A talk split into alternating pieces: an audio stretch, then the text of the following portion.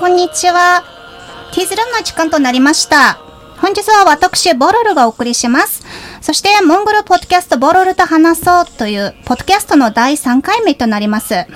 回目のテーマは行政関係とのテーマで全国モンゴル国交流自治体について静岡県の職員を招待して話をしました。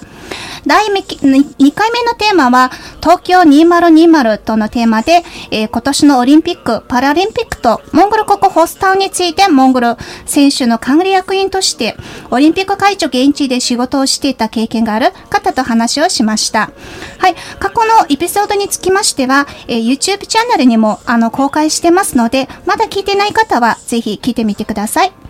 他のポッドキャストの視聴可能なプラットフォームにも配信しております。今後は月に1回定期的に SNS でも公開していきますので、えー、国際交流に興味がある方、そしてモンゴル国に興味がある方は、ぜひチャンネル登録もお願いいたします。はい。さて、あの、今回は政府関係、日本モンゴル外交関係樹立50周年記念についてというテーマで話したいと思います。日本とモンゴルのあの外交関係は1972年2月24日に樹立してから、来年の2022年であの50周年を迎えます。このテーマでは、モンゴルとの交流に関して多くのご経験をお持ちのゲストさんを招待しております。それでは早速本日のゲストをご紹介いたします。今回のゲストは、えー、日本の外務省で41年間の勤務した経験豊富の方です。在モンゴル日本大使館にあの4回にわたって勤務されておりました、えー、約20年間モンゴルと日本国の外交関係に直接携わっていた全モンゴル国特命全権大使清水武則様を招待しています。清水さん、お忙しい中、イフェン番組と、えー、モンゴルポッドキャストボロルと話そう音声コンテンツのゲストとしてご参加いただきありがとうございました。本日はどうぞよろしくお願いいたします。よろしくお願いします。はい。えー、清水さんは、えー、20年間、あの、モンゴルと日本外交関係に、あの、携わっていましたし、えー、5年間もモンゴル国を、あ中殺特命全権大使としてあの勤務していましたためあのモンゴル人の皆さんそして国際交流に興味がある方はよくご存知だと思いますが、えー、まず聞いている皆様に対して簡単な自己紹介からお願いしてもよろしいでしょうか。はいありがとうございます。えー、っと清水と申します、えー、外務省今ご紹介いただいたように外務省の人生が41年間ですけどそのうち20年以上モンゴルと直接関わって仕事をしました。一番最初にモンゴルに行ったのは1977年ですね。イギリスのイギリスでモンゴル語を勉強してからモンゴルの国立大学で勉強するために、えー、行ったのが一番最初のモンゴル訪問ですけども、まあ、それ以来4回、えー、勤めてきました。モンゴルの社会主義時代それから、えー、民主化にこう移行した時の、まあ、非常に厳しい時代。それからモンゴルの経済政治が発展する時代、まあ、全てをですね、まあ、ずっとこの40年間、うん、見続けてきた人間であります。まあ半分モンゴル人になりかかってるかな。はい。そんな、はい、感じですね素晴らしい。ありがとうございます。え、日本とモンゴルは外交関係を樹立してから、えー、来年、あの、50周年を迎えます。また、2021年に7月に行われた、あの、両国の首脳会談においては、あの、来年を、あの、青少年交流促進年として、あの、若い世代の皆さんとも、あの、盛大に祝賀することになっていると思います。で、50年前の、あの、1972年2月2 24日に当時のソ連のあの首都モスクワで、あの、ロフサンチャルテムスというあの中ソ連モンゴル大使と、えー新関金也さんで、旧、あの、中ソ連の日本大使の間で、あの、工場所が交わされて、モンゴルと日本の間に外交関係が樹立しました。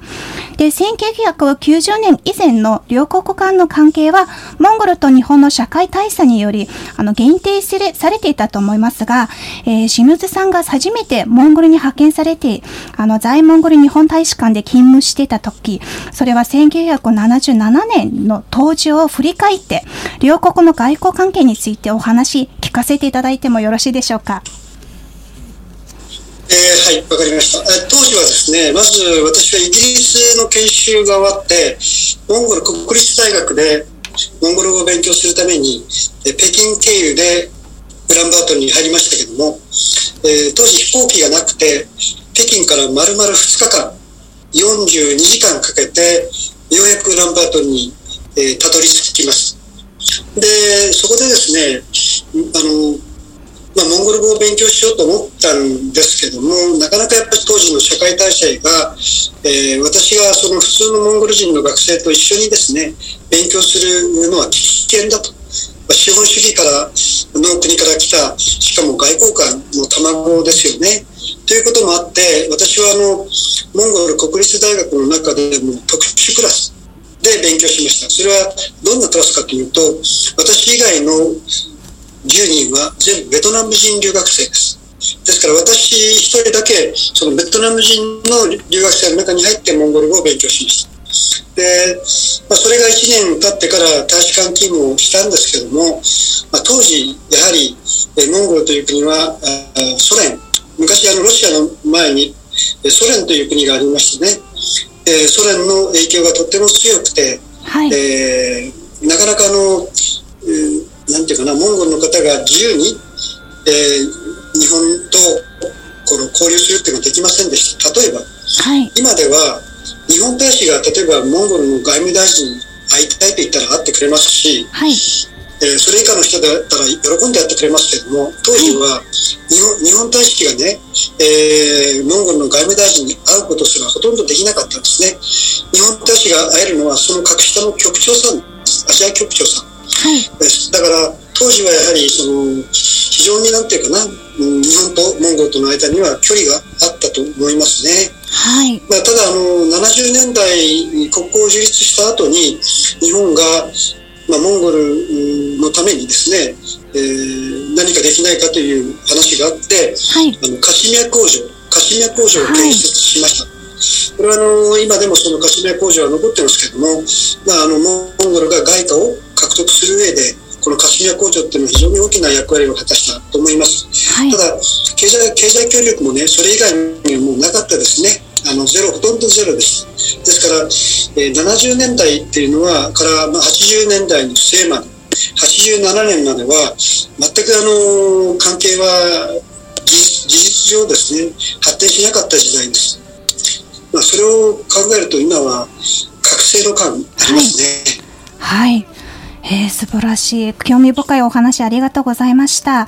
えー、その時、そしたらその2回目、第2回目のモンゴルへの派遣は、あの、1989年から1991年となっていたと思いますが、えー、当時は、あの、一等書記官として勤務していたようですが、え、モンゴルで民主的な、あの、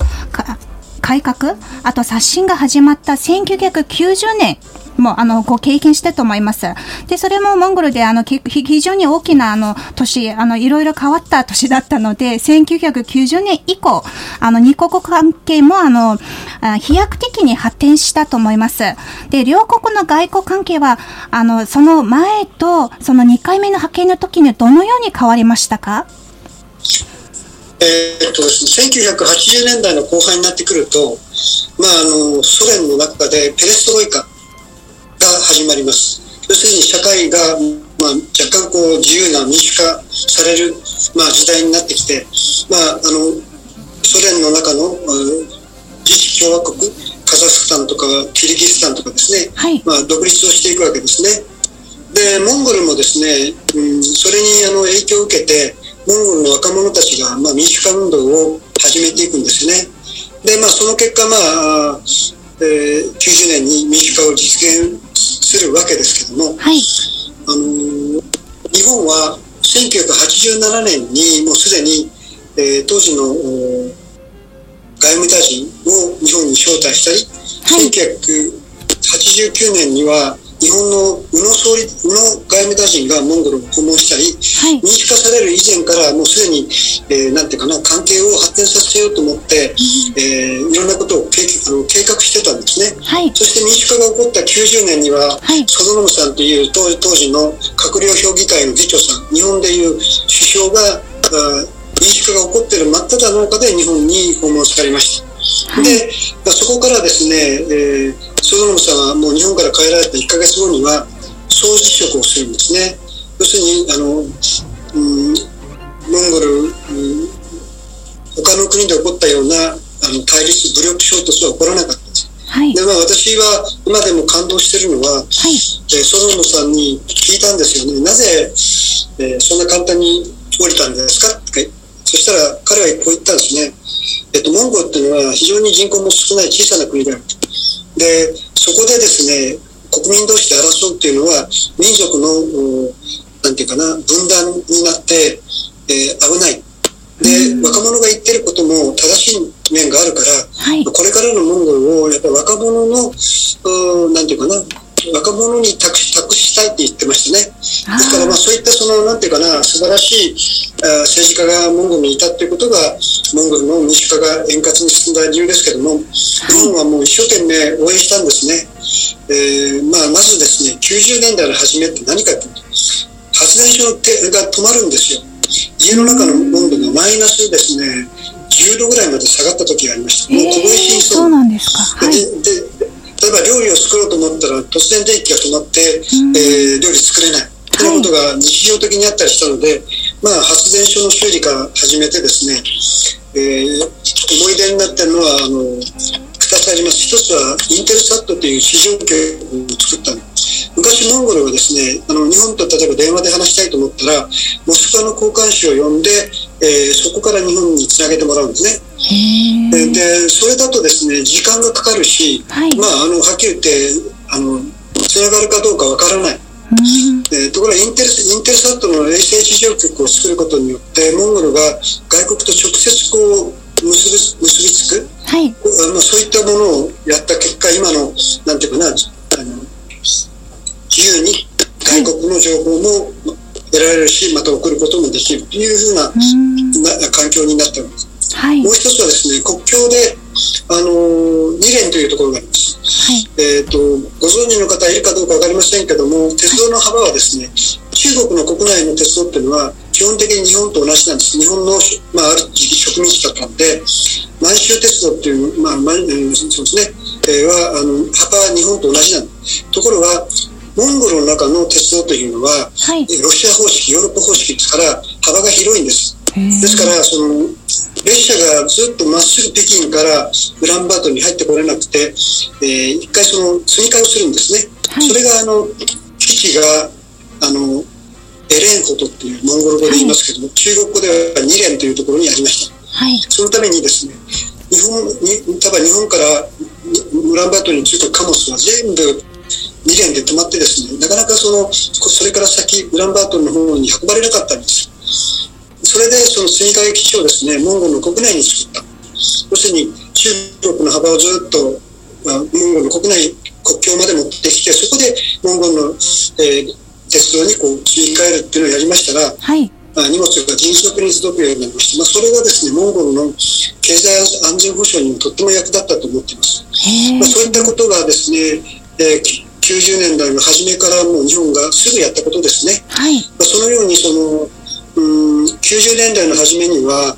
あモンゴルは、まあまあ、当時まではソ連あるいはその後ロシアですけど、はい、あの強い影響下にあって、まあ、なんていうかな、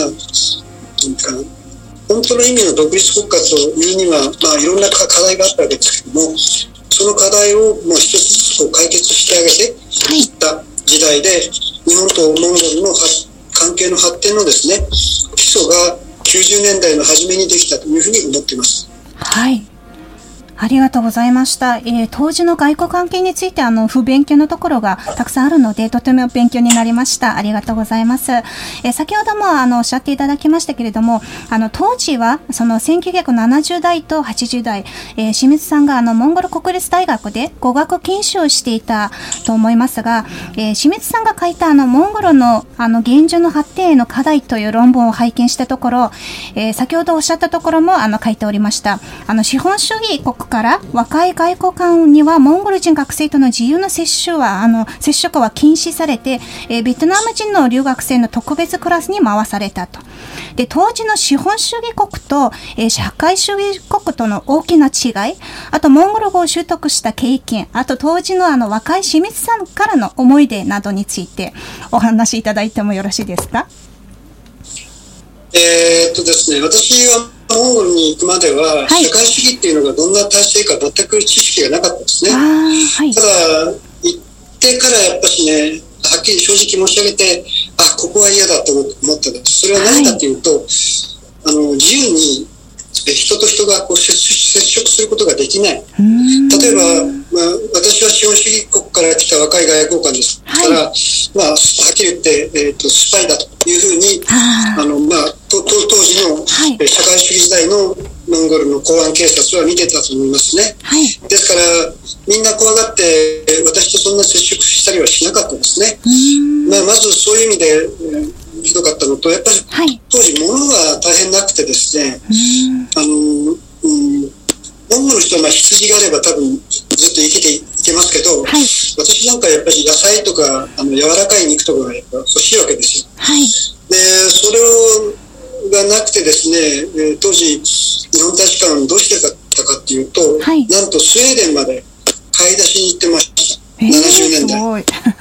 はい、モスモスクワまで5時間、はい、飛行機に乗ってそこからまたさらに3時間、はい。えー、飛行機に乗って買い出しをしてましたね。そういう時代が70年代ありました、はい、だからまああの政治的にもそれからあの経済的にも私はやっぱしあの社会主義体制っていうものは私はあまり好きではなかったんです。ですからいつか自由に、はい、あの人々がこう自分の考え方を発言できる、そういう時が来たらいいのになっていうふうにまあ願ってましたから、はい、90年に民主化が起こった時に本当に自分のことのように嬉しくて、はい、まあ、日本が先頭先頭に立って応援すべきだっていうことを、まあ、東京にもですね、そういう電報を打っていたことを思い出します。はい、それから、えっと、ご質問の何ですか、2番目、3番目、ちょっと すいません。あの、モンゴル語もあの習得したと思いますが、その時のあの語学禁酒とかもしていたと思うんですが、モンゴル語習得した経験と、あとその若い、あの、清水さんもなんか思ってた、先ほどもおっしゃっていただきましたけれども、そのいろんな大変な国で生活して、今も40年経ってるというのは、その時のきっかけというか、その未だにモンゴルとのあの研究とか、モンゴルとの関わりが続いているきっかけ、何が、そこになんかあったのかなと思いまして。はい。ああ、はいはい。えっ、ー、と、まあ私は、まあ4回モンゴルに勤務をして、当時一番若い時は本当に大変な苦労をしましたね。それは、はいあのモンゴル人が日本を嫌いなのではなくて、えー、政治政治体制が日本を嫌いだったんだと思いましたから、はい、体制が変わったら必ず関係は発展するっていうのはまず自信がありました。はい、で、まあ、その当時から90年の初めから私の基本的な考え方は日本のためになることではなくてあのモンゴルのためになることをやっていけば必ずあのモンゴルの人たちは日本のことを尊敬してくれるというのがあったのでえー、特に教育ですよね、はい。うん、教育分野の、えの支援には私自身も本当に一生懸命やったと思います。で、まあ、もともとなんで私、モンゴル語を選んだかっていうのは、実は偶然でして、はい、外務外務省に入った時に、希望する語学を5つ選べるんですよ。で、まあ、その外務省、試験が終わって外務省の方から呼ばれてですね、君はモンゴル語だよね、いいよね？って言われた時に、なんで私モンゴル語をやんなきゃいけないんですかって食ってかかったんです。はい。でだけどそしたらその人事課の人が言ったのは君だって5番目でモンゴル語を選んでるよって言ったんですね。え？私5番目でモンゴルって選んでますかってそうでしょって見せてくれて、はい、実際にモンゴルを選んでるんですね。はい。まあそれはですね今思うと私が大使の時ですからもう2014年ぐらいかなえ日本の厚生労働省の方が来た時に私たまたま親父の話をしたんですね、はい、自分の父親は戦争が終わった後抑留シベリアに4年間連れて行かれたんですね。でただそのことを何も私の父親は言わないまま私がもう中学校の2年生の時に亡くなっちゃったんです、まあ、それでですね当時のその親父のなんかこと分かりますかって聞いたら、シベリアから帰ってきた人は必ず港でですね、どこにいて何してたか全部聞き取り調査してるんですよ。で、それでまあ、調べた記録を見せてもらったら、ハイラルっていうところにいて、はい。関東軍でハイラルっていうところにいて、えー、1945年の8月9日、10日、まあ、ロシア軍とモンゴル軍の連合軍が入った時に戦いやってるんですね。で、まあ、ほとんどの人が亡くなったんですけど、親父はまあ生き延びて、で、シベリアに連れて行かれたんですけども、まあそういうことが分かったので、まあ、はいやはりなんかね、私の父親もモンゴルとの縁はあったんですね、牛モンゴルですからね。はい。えーですから、まあ、あの、親父の時代は戦争の時代ですけども、まあ、子供の時代は平和の時代を作れというふうに、多分、神様がはい。言ってるのかなというふうに思っています。それがモンゴルとの関わりの始めですよね。はい。はい、素晴らしいですね。ありがとうございました。いろいろあの、あの、縁というか、いろいろ説があるというのは素晴らしいです。あと、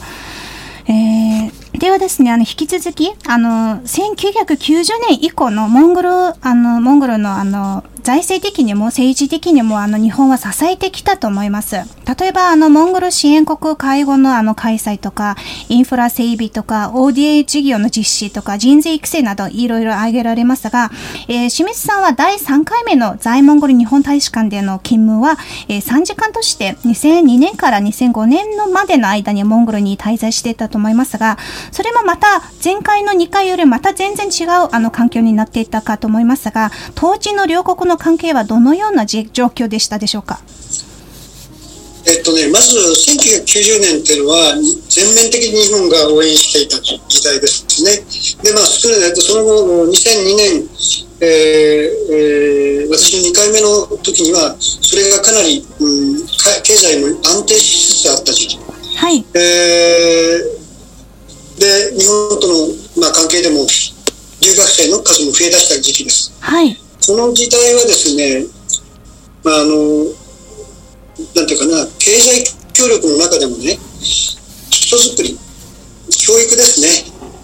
これにものすごい力を入れました。例えば、あの、学校建設ですよね。はい。えっと、最初に日本は50当時、その時期に55校の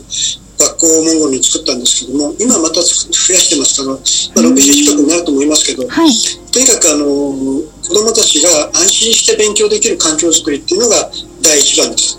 でその学校建設以外にも私自身はこの、えー、3時間の時代ですね、はい、2005年2年5年っていうのは、はい。はい、もう本当に頻繁に地方行ってました。地方に行ってですね何まず何するかっていうとソムに行ったらソムの学校に行くんです。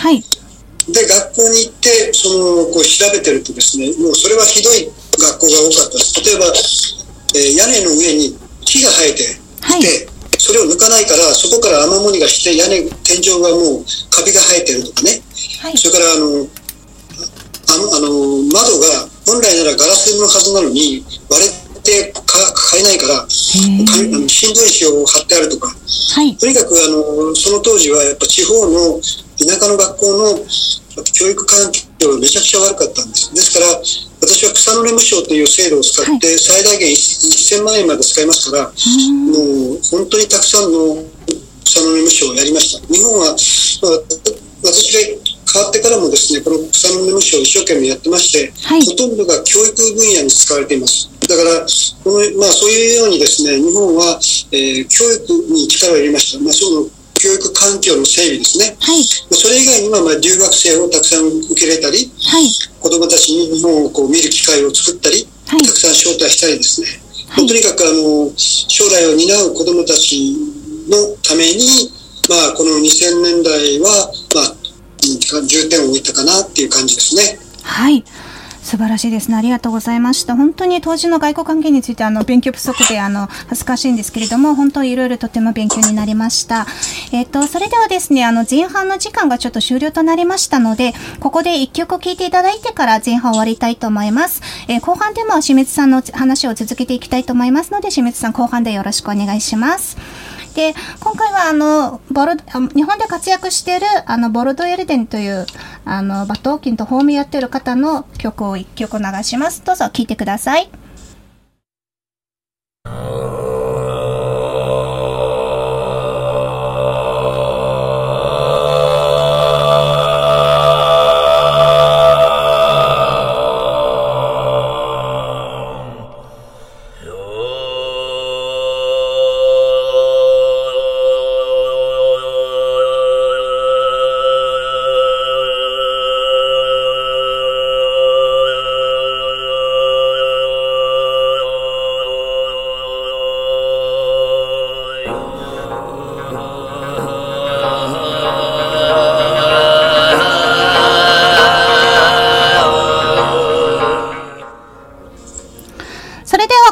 始めさせていただきたいと思います。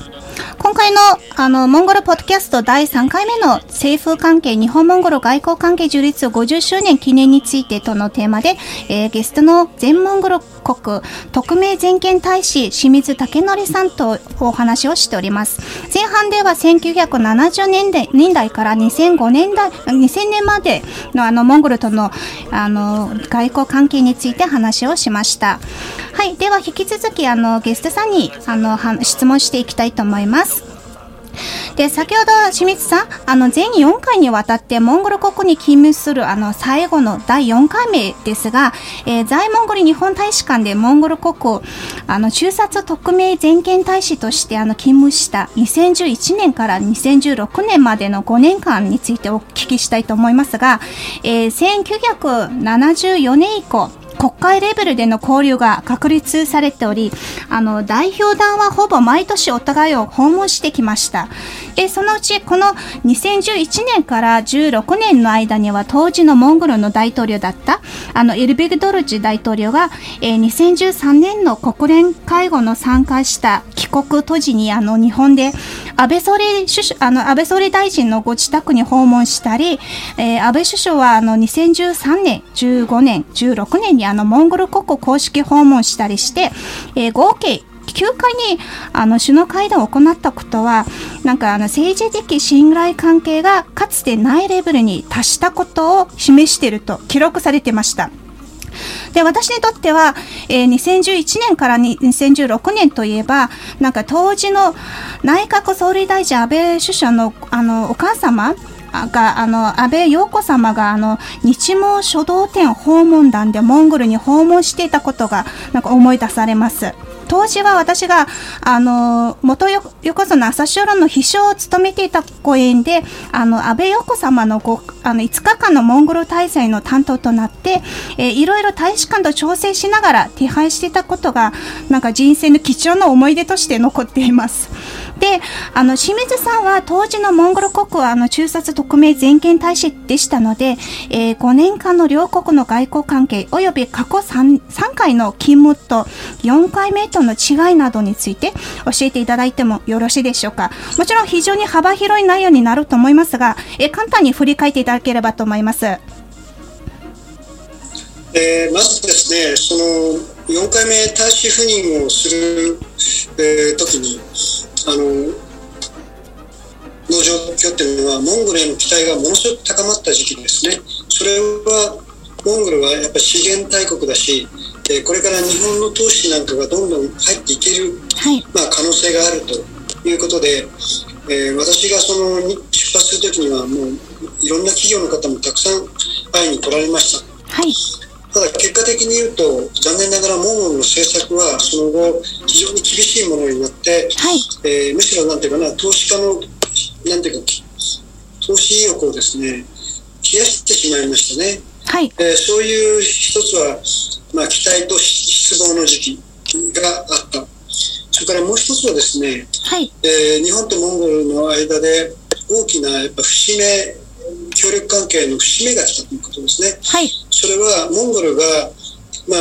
に90年以降ですね、一生懸命頑張って、まあ、それから日本とか他の国もモンゴルを応援してですね、経済が発展してきました。はいえ鉱山分野の、うんなんていうかな、開発も随分進んで、まあ、お金持ちっていうかな、まあ、そのお金がこう、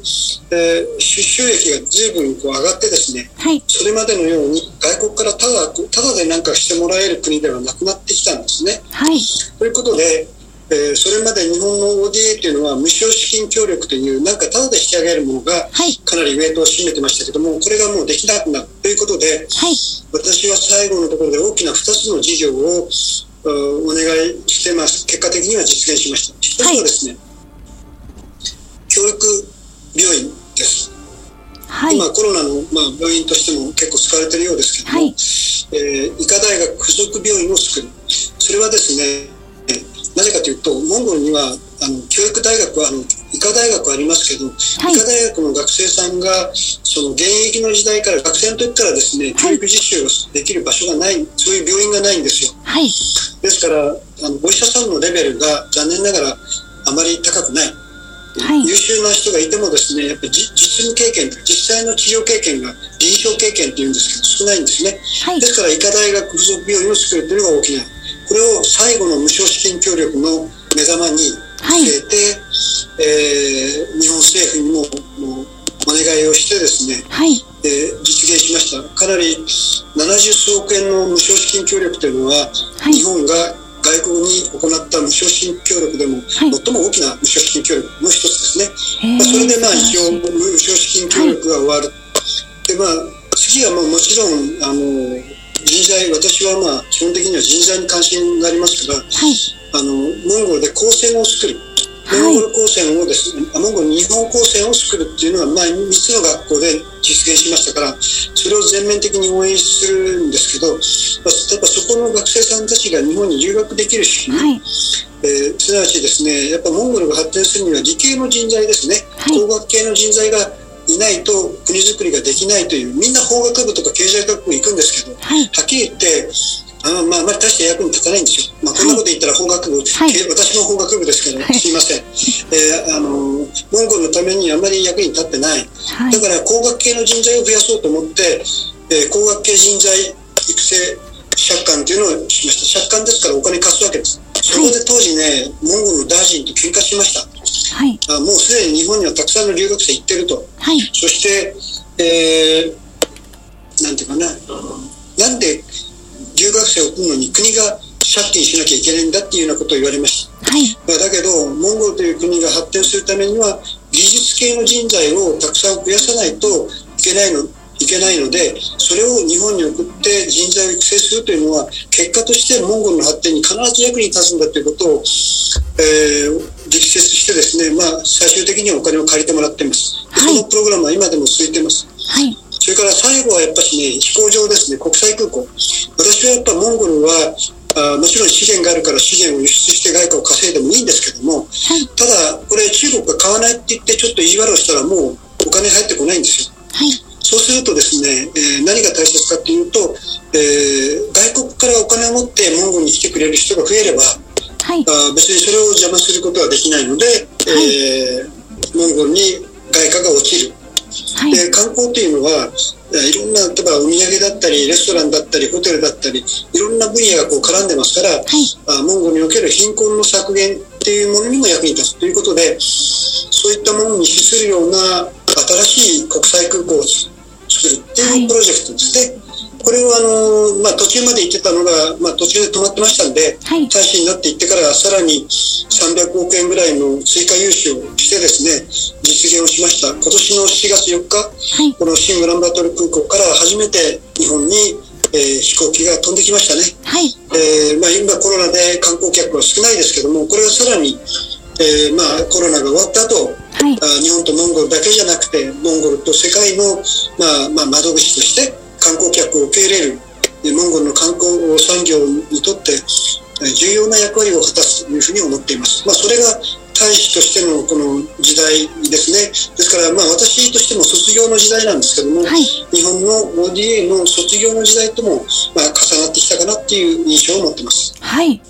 わかりました。素晴らしいです。私もあの、モンゴル人として非常に誇りに思っておりますし、本当に感謝申し上げたいと思います。で、その大学病院も教育病院とあの、高専、その新国際高校の建設はモンゴルでも今すごくあの、新国際高校の建設も非常に巨大プロジェクトだったし、教あの、大学病院も素晴らしかったので、今、高専の学生とかも今、あの、今から徐々にその、いろいろ成果、いろんな分野で出しているというのも、あの、ニュースでも出てますので、本当に感謝謝申し上げたいと思います。はい、えー、このようにですね、モンゴルと日本の外交関係についてあの年代ごとに教えていただく機会はなかなかないので、えー、私をはじめあの聞いている皆様、外交関係に興味がある方にとっては、えー、非常に興味深く勉強になる貴重なお話でございます。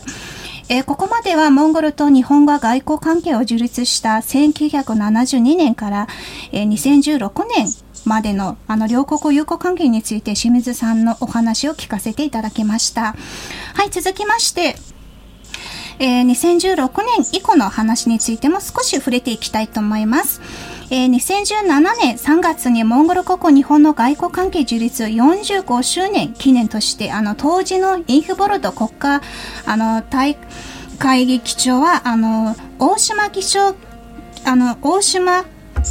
議長ですよね。議長の招待で日本を公式訪問しました。で、訪問中は、あの、モンゴルと日本の、あの、戦略的パートナーシップのために、え新しい中期高度計画、2017年から2021年、今年までらしいんですけど、それを承認しました。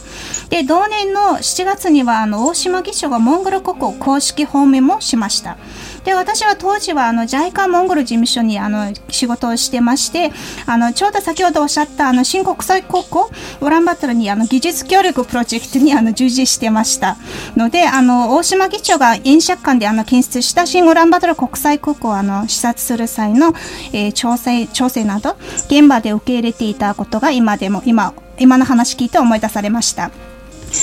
で、2020年は、えー、モンゴルと日本の外交関係樹立50周年を迎える記念年です。で、関係する方々はもちろん様々な行事、イベントなどを企画しているでしょうが、えー、清水さんはこの50周年をどのようにあのお祝いすべきと思いますでしょうか？えー、まあ、関係ができて50周年ですね。はい。まあ、あの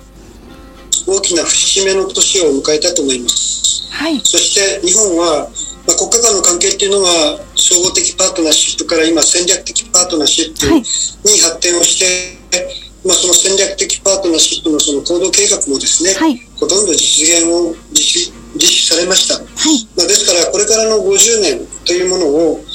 えー一体そのどのようにまあ構築していく発展させるかっていうことを、まあ、両国がまあ、しっかりね、考えて、えー、あまあ、多分、要人の、なんていうか、会談とかがある機会に発表されるんだと思いますけども、はい、まあ、内容のあるもの、これからの50年につながるような、そういう約束をしてほしいな、というふうに思っています。はい、でまあ、あのこれまでその国家関係が発展したのはやっぱりですね基本はもちろん政府の努力もありますけども、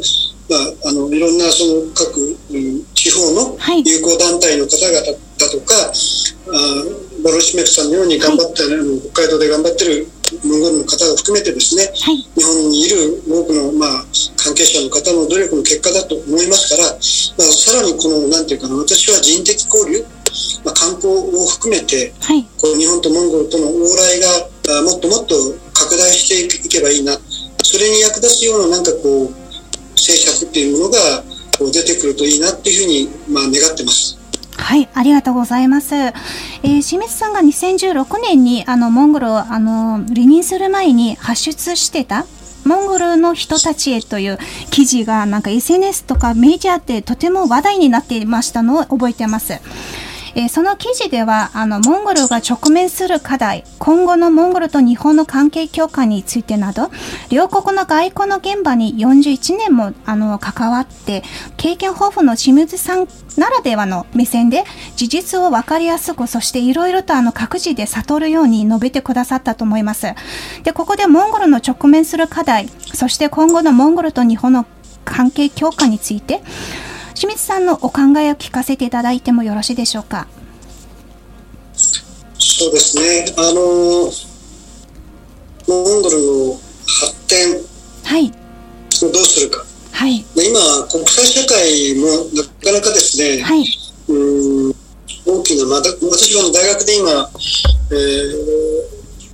中央大学というところであの国際関係論を教えてるんですけども、はい。まあその授業の中でも話すんですけども、今、そのずっと戦戦戦後ですね、第二次世界大戦後、こうずっと安定してきたその大きなこう平和のこのなんていうかな、時期が、なんかこう少しずつこう変わりつつあって、世界が緊張するような時代になり始めた。はい。まあそんな中に、まあ、残念ながらあモンゴルも日本も当然あるわけで、はい。まあ、その影響を受けざるを得ないんですけども、まあ、あの国家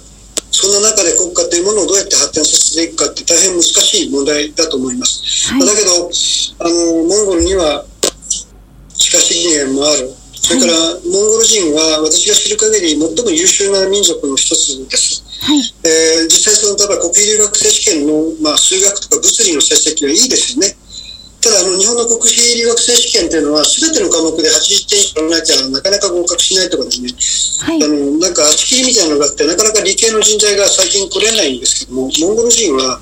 物理とか数学はめちゃくちゃできますよということは優秀な民族だということです。はい。まあ、だからそういったまあ優秀な民族で資源もある国、それから片やあ日本というのはあの資源は全くないです。日本で使われているもののほとんどが外国からの輸入です。はい日。本にとって必要なのは平和ですよね。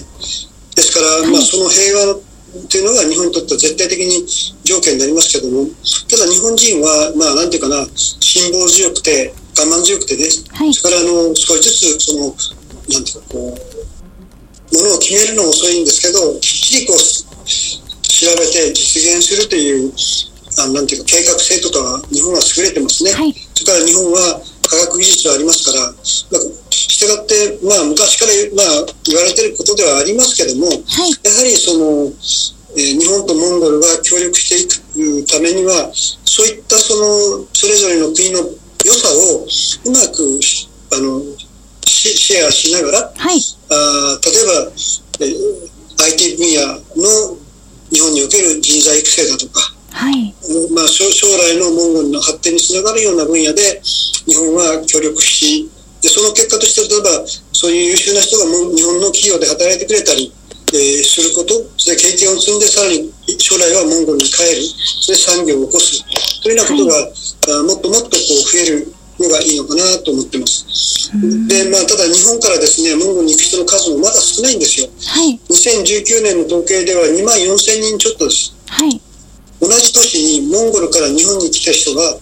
えー3万3000人超えてるんです。はい。人口は、あの、あれですよ、日本は1億約3000万いるけど、モンゴルはたった330万ぐらいでしょ？そうです。それでも、往来は、往来はモンゴルからの人の方がはるかはるかに多いんですよ。はい。ですからやっぱこの日本から、えー日本の中には、まだまだモンゴルを知らない人がたくさんいます。はいだ。からモンゴル政府がやることは、もっともっと自分の国のいいところを世界で発信しなければ、はいどんなにその素晴らしい国であっても伝わらないんですよね。はい。それを当然日本でのモンゴル政府はこの50周年の機会にやるべきだし、はい。えーで、まあ、モンゴルファンをたくさん増やしていくはい努力をモンゴル政府はすべきだと思いますね。はい。で、同時に私たちは、まあ、そういう機会を捉えながら、モンゴルという国をよく深く理解して、はい。あの、行くという、その姿勢が、まあ、将来の協力関係の強化に必ずつながってくるというふうに思ってます。はい。貴重なアドバイスありがとうございました。本当に、あの、私も同感してました。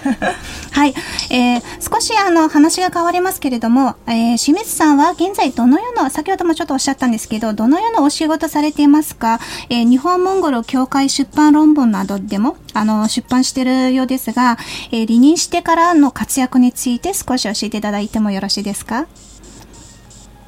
えっ、と、大使を辞めてからですね、今、あの、私は中央大学というところのもともと卒業生なんですけども、はい。OB です。まあ、そこで、えっ、と、特任で、あの、国際関係論とか、モンゴルゼミを担当させていただいていて、で、毎年、あの、まあ、国際関係論はもっと幅が広いんですけど、はい。モンゴルの観光開発のゼミだったり、えーモンゴルの国立大学の学生と毎年交流するゼミだったり、はい。であとはモンゴルの会社に行ってインターンシップをやるゼミだったり、そんなものをですね、担当しています。ただ、あの、2年間、残念ながらモンゴルに行けてませんので、はいあモンゴル情報館というホームページを作って、まあ、学生さんたちには、まあ、少なくともそれそこで、まあ、なんていうかな、モンゴルとの関わりをはい。もうあの持っていただくようにしています。あとあの千葉工業大学というところでも特任教授、特任じゃなくて、えっとえー特別教授というのをやってまして、そこでもですね講義をやってますし、つい最近はあの市民講座でモンゴルのお話をしたばかりです。あ、あそういうように、まあ、教育分野でずっとやっていなや,、はいやりながら、まあ、いろんなところでモンゴルの講演活動というかね、お話をしたりしながら、まあ、過ごしています。まあ、ただ、いずれのその大学との関係ももうすぐ終わりですので、はい。えーまあ、90まあこれから先はですね、はい。まあ、再来年からは私はふるさと大分に帰って、はい。えー花咲かじじいをやろうと思ってます。それは何かというと、桜の種を、桜を種から育ててですね、それを自分の山に、まあ、はい。1000本植える、えー計。画、うん、で、まあ、あの、それを花咲かじじいプロジェクトと呼んでるんですけども、まあ、そういった仕事を、まあ、まあ、あとはこれからは趣味でね、今までは教育とかそういうことでしたけども、まあ、あと1年したら、うんはいそういう趣味の世界に移るかなっていう、そんな人生設計ですね。はい、素晴らしいですね。ありがとうございました。将来の計画についても教えていただきありがとうございます。えーちなみにですね、あの、清水さんのモンゴルの一番好きなところは、モンゴルの一番好きなところは何でしょうか？あの、場所、場所あの、モンゴルの好きなものところと、あと場所的にも、あの、行きたい一番好きな地方というか、田舎の方で、二つの質問に。私は、はい私はまず行きたい好きな場所は、あの、オブス県です。あ、オース県。はい。うん、なぜかというと、巨大な湖湖があったり、はい。大平原があったり、山があったり、はい。あの要するに全てのモンゴルのなんていうかいいところが全部一つの県で見られることでね、砂漠があったり、はい。うん、だからロスは本当は行きたいんですけどね、はい。まあ遠いの遠いのでなかなか行けてないですけども、はい。まああとはですね、やっぱあのモンゴルのやっぱし歴史とか文化、ああ。それはやっぱ素晴らしいものがあって、はい。あの行けてないところも多いですけどもね、あの特にあの、えートルコトルコの、まあ、はい民族が住んでいた特決ヒルンなんていうのがありますよね、はいああいうところもあの要するにその民族のふるさとがモンゴルだったいろんな、はい。まあ、あのキルギスだったりねトルコだったり、まあ、そういったもともと歴史のある国だっていうのとそれからやっぱしあのザナマゾルの仏像まあ仏教美術はいこ。れは本当素晴らしいなっていうかはいあ。のあアジアの仏像の中でも,、まあ、ともう飛び抜けて素晴らしいですね、はい。えー僕はもうすごいだからザナマザル美術館大好きなんですけどねへえ、すごい。は。はいい、はい。まあだから、あと、まあなんですかね、僕はあの、モンゴルのその、まあ、世界遺産になってるホーミーだとか、はい。あるいは、あの、バトーキンだとか、はい。そういったあの、民族音楽も大好きですね。はい。そういったものもですね、もっともっとあ日本の方にですね、知っていただきたいなと思います。多分あの、来年の50周年で、えー東京で、はいバトーキン国立管弦楽団がはい演奏会をやってくれるというふうに期待してますけども、まあ、そういう機会にですね、ぜひそのモンゴルの素晴らしい民族音楽にね、はい触れていただきたいなと思ってます。あ、ありがとうございました。はい。それではですね、あの、残念ながらちょっと時間となりましたので、最後の質問、清水さんに何かあの、私は聞いてないとか、何かあの、聞いてる皆様に対して一言お願いしてもよろしいですか？あの、インスタグラムで、はい。あまあまあ、モンゴルでですねあの、モンゴルでコロナがあったり、日本もコロナですけど、はいなかなか行けなかったので、まあ、インスタグラムで情報発信をしたりしてますけども、はい。あの、えっと、ビジットアンダーハイフォンモンゴモンゴルか、モンゴリアか。あ、あこれはいももモンゴリ、モンゴリアアンダーハイフォン中央か。というところで、インスタグラムであの、はいモンゴルのいろんな写真をね、投稿してますし、はい。あの、普通のインターネットでモンゴル情報館、はい。モンゴル情報館というふうに検索していただいたら、はい。あの、まあ、モンゴルに行けない学生たちが一生懸命ですね、いろんな活動をしてます。で、その中には、モンゴルと関わったいろんなあ著名な方々、はい。あの歴代の大使だとか、あの研究者の方々、あるいはモンゴルで事業をやっておられる方々のインタビューがありますので、それを読んでいただくと、あよりな生の生生、はいあのモンゴルっていうのがね、あの分かるかなと思いますので、はいぜひあのインターネットでモンゴル情報館で検索してみてください。はい、ありがとうございました。聞いてる皆様もインスタグラムでぜひフォローしてください。あの、清水さん本当に本日ありがとうございました。えーそれではですね、FMG スカイラジオで聞いている方はご存知だと思いますが、えー SNS で初めて聞く方はまだわからないと思いますので、えー今放送しているティーズルーム番組について簡単に説明してから番組を終わりにしたいと思います。えこの番組はですね、毎週土曜日に国際的な話をする北海道滝川市にあるコミュニティ FM 局のラジオ番組の名前です。えそして、モンゴル出身の私、ボロルが担当して送っているモモンゴルについて様々な内容で話す、えーラジオ番組を、えー11月から SNS でも公開していくことになりました。そうすると、モンゴル国に関心がある方は、えーいつでもどこからでも運転しながら、家事しながら、皿洗いしながらなど、何かしながら気軽に聞くことができます。えー今回のモンゴルと日本の外交関係をテーマにして、えー清水さんと話した番組も YouTube チャンネルと、あの、他のプラットフォームにも、モンゴルポッドキャスト、ボロルと話そうというチャンネルに配信されますので、えー途中から聞いた方、国際交流に興味がある方は、ぜひチャンネル登録して聞いていただければと思います。よろしくお願いいたします。それでは残念ながら時間となりましたので本日のティーズルーム番組と、えー第3回目のモンゴルポッドキャストボロルと話そう音声コンテンツを終了させていただきます。清水さんお忙しい中参加していただき貴重なお話ありがとうございました。どうもありがとうございました。はい。皆さんもお付き合いいただきありがとうございました。最後に一曲聴いてから終わりにしたいと思います。え曲は、あの、日本で固い活躍しているボルデルテネさんの、あの、バトーキンとホーミの、あの、はるかトークから、どうぞお聴きください。